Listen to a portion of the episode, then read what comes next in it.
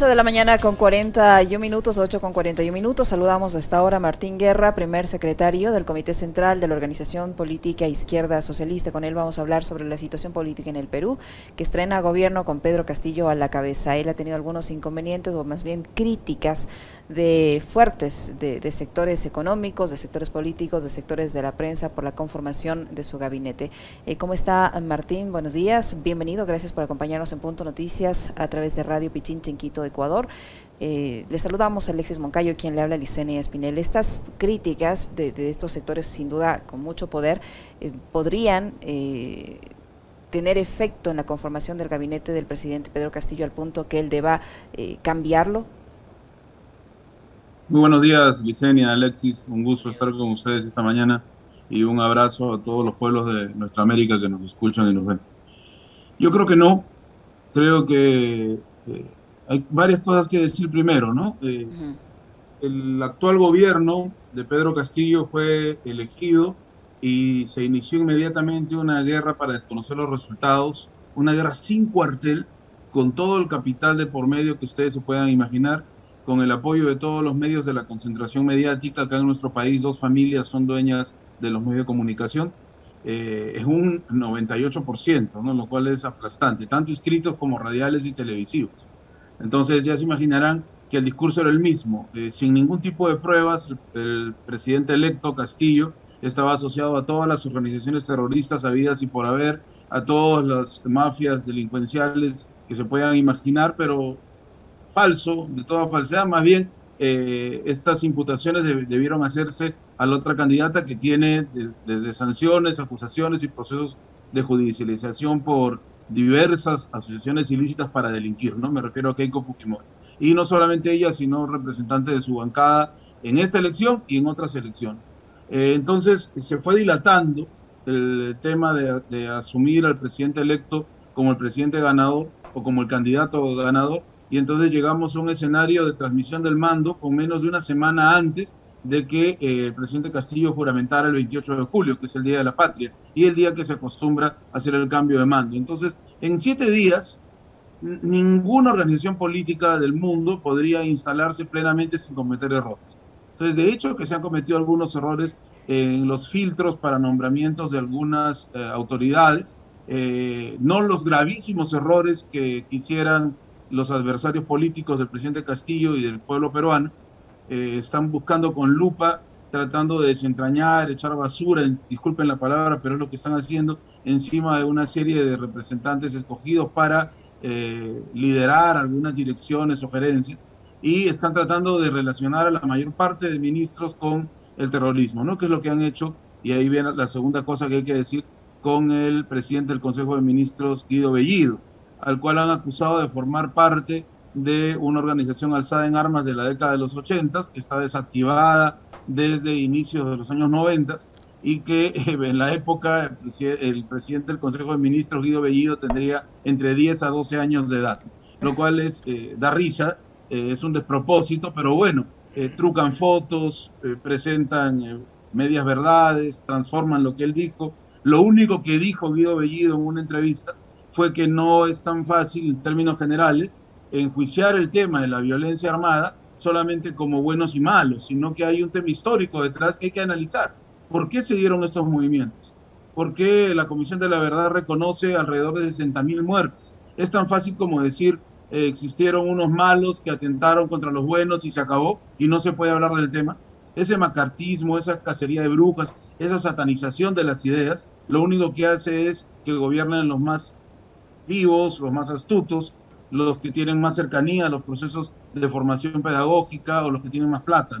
Entonces, eh, eh, en esa época, el ciudadano Bellido, que no ni siquiera pensaba con ser presidente del Consejo de Ministros, lo único que hizo fue decir, toquemos el tema con seriedad. Y eso lo quieren convertir en apología del terrorismo y de ahí en participación en organizaciones armadas. Es un despropósito, es una falta de respeto y es ilegal además. Pero aquí es al revés, ¿no? El acusado, eh, eh, a quien se le miente, de quien se, se, dicen cosas que no son ciertas, se le echa una serie de sanbenitos negativos para su perfil profesional y su persona y la decencia de su persona, es el enemigo. Y quienes hacen lo que acabo de señalar son pues los demócratas, los legalistas, los defensores de la verdad. Es el mundo al revés. Martín, un gusto saludarle. Eh, a ver. Igualmente, Alexis. Ahí sí, ahí sí me escuchan. Ya. Martín, un gusto saludarle. Eh, en el 2014 más o menos, 2014, 2015, acá en Quito eh, empezó a emerger una corriente de oposición al gobierno de esa época, al gobierno de Correa. Y Correa, que fue en algunas cosas un tipo adelantado eh, a su tiempo, eh, dijo, se viene la restauración conservadora. Yo creo que mucha gente, muchos analistas, incluidos periodistas, yo creo que caímos en, la trampa de decir, este tipo está loco, no sabe de lo que habla, o, o me parece que está tratando de curarse en sano por las protestas que hay y demás pero hoy vemos que esa restauración conservadora de hecho está cobrando mucha fuerza y la introducción que hace Martín habla precisamente de esa restauración conservadora. En el caso del Perú, fíjate, Licenia y amigos, eh, con ese, ese holding de medios enorme que le ha linchado durante su proceso como candidato, durante todo lo que demoró a Perú oficializar los resultados y ahora también, que le están dando palo permanentemente a a Pedro Castillo. Ayer conversábamos fuera de micrófonos después del programa. Yo les comentaba sobre una película que había visto este fin de semana, eh, que es 22 de julio, que de paso les recomiendo que vean, cómo los discursos eh, más eh, reaccionarios de la ultraderecha cobran tanta fuerza y generan manifestaciones de violencia. en el caso específico de lo que pasó en Oslo, una masacre de 77 personas por un neonazi ultraderechista. Acá no han llegado esos extremos de violencia física, pero sí de violencia lírica, de violencia eh, a nivel mediático, a nivel político. Y de violencia política. No te, no te matan físicamente, pero te aniquilan anímicamente, psicológicamente, políticamente, etcétera, ¿no? Eh, ¿Qué tan fácil le va a resultar o qué tan complejo le está resultando o le va a resultar al presidente Castillo eh, sobreponerse y contrarrestar con toda esa maquinaria que se ha montado en contra suyo. Gracias Alexis, buenos días. Ayer eh, conversábamos con unos compañeros que pareciera que estuviéramos a los seis, ocho o diez meses de gobierno. Eh, hoy se cumplen ocho días que juramentó Pedro Castillo y seis días del gabinete, recién en la noche. Sin embargo, ya se ha escrito y se ha hablado mares de tinta y kilómetros de, videos y de, audios sobre un gobierno que recién ha comenzado, ya no tiene ni 15 días y a quien le están poniendo todas las trabas. Lo que señalas es correcto, no solamente, si bien es cierto, sí ha habido escenas de violencia lamentablemente en nuestro país, no de manera extrema, felizmente, pero sí eh, hay formas de golpear con la violencia la psiquis, el ánimo y los bolsillos. Uno de los emporios más poderosos del país, Alicor, ha subido todos los precios de manera exorbitante, al 30%, al 50%, al 20%, al 70% en algunos casos. Eh, otros productos como el aceite, el gas, que son de uso cotidiano, se han disparado, en algunos casos al doble.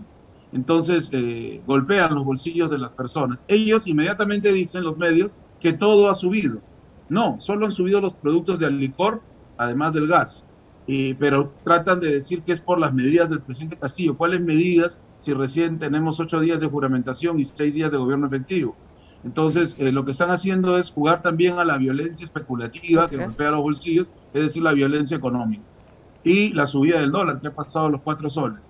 Entonces, el dólar se ha disparado y eso, eh, haciendo un análisis simple de economía, no corresponde a lo que está ocurriendo en el mundo. Hay un alza, es cierto, a nivel mundial, pero no a ese nivel. Y eso se, se decide en el Banco Central de Reserva. Las autoridades que están en el Banco Central de Reserva son las mismas que han estado durante toda la época neoliberal. Incluso uno de los adalides de la oposición a la izquierda, eh, un fascista, que continúa siendo uno de los directores. Entonces, eh, tenemos todavía esos problemas que el gobierno va a tener que ir eh, puliendo. Ahora, respecto al centro de la pregunta, va a ser difícil, va a ser bastante difícil lograr contrarrestar, pero hay un aporte fundamental, la calle, las personas. El peruano, la peruana de a pie están por el cambio están con el gobierno hasta el momento. Eh, como bien dijeron en el resumen ustedes en su introducción, eh, los reclamos de la ultraderecha y, del emporio de medios masivos no ha tenido una respuesta, un correlato en la calle. Sí han hecho una marcha, los eh, dirigentes del APRA que intentan resucitarla y de otros partidos de la ultraderecha, una marcha hacia la casa del profesor Castillo, lo cual es una falta de respeto. Y hay niños, hay vecinos que no son políticos, y bueno, unos cuatro gatos que han estado alterando el cotarro alrededor de las inmediaciones de la casa del profesor Castillo, con amenazas de destrucción, de golpes, y además no, no tienen problemas en decirlo abiertamente, porque eso pasa por el filtro de la prensa. Y cuando ellos dicen van a golpear, la prensa lo convierte en hay que dialogar de manera tal que la ultraderecha es dialogante y el pueblo que reclama por años de postración y miseria es violentista, racista. Es decir, voltean absolutamente el discurso. Y eso eh, hay que tomarlo con pinzas por lo que decía el presidente Correa, que muy bien has reseñado, Alexis, el tema de la restauración conservadora, porque vemos a un Bolsonaro en Brasil diciendo unas cosas alucinantes que no vamos a analizar, o eh, después eh, vimos también a Mati, a Peña Nieto, felizmente en esos lugares ya no están, pero eh, el golpe que ocurrió en Bolivia y a Lenín Moreno diciendo cada cosa, lo digo Iván Duque en Colombia.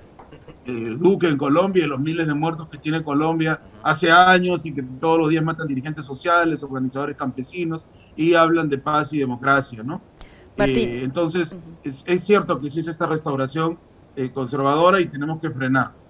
Martín, ¿hasta qué punto va a ser sostenible este gabinete para el presidente Castillo, eh, tomando en cuenta que ya desde el Congreso peruano hay una lista de, personas a las que podrían destituir, de destituibles, dice, eh, dicen los titulares de la prensa?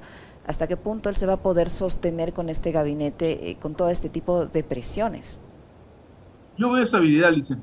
Veo estabilidad porque una cosa es la realidad, otra es lo que dicen los medios. Por ejemplo, el presidente del Consejo de Ministros, que es un hombre de origen campesino, Guido Bellido, eh, acudió, ha montado a caballo, a conversar con gente de su, de su localidad, Chumbivilcas, que están en el conflicto, el famoso conflicto minero Las Bambas, porque intentan eh, aprobar ahí que pase una carretera a través de los centros poblados, que tienen contaminación por polvo, una serie de cosas mineras transnacionales no respetan en absoluto los estándares ambientales y, e, e ignoran además todos los mecanismos legales que hay en el Perú, pero es un país que sufre mucho la privatización y la concesión de las mineras.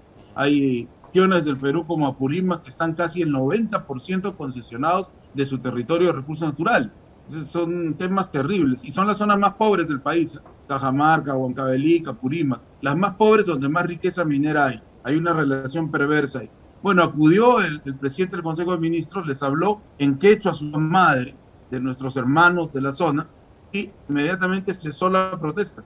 Y ya se inició una media diálogo para ir solucionando el tema a favor del pueblo, no como antes, que se iba al hogar metiendo bala, eh, con y heridos, siempre en esa zona terminaban policías muertos y sobre todo campesinos y dirigentes populares muertos, ¿no?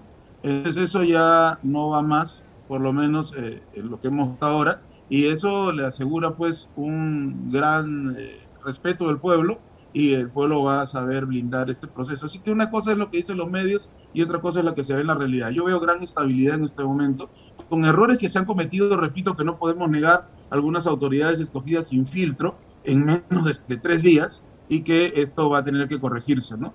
El gobierno no comete errores. El tema sería que dijeran no hemos cometido errores y ha salido ayer la vicepresidenta Dina Boluarte a decir que se han cometido errores y que esas personas que han sido puestas con poco filtro y que han engañado la vida, tienen que retirarse, ¿no? Y eso es lo que se debe hacer.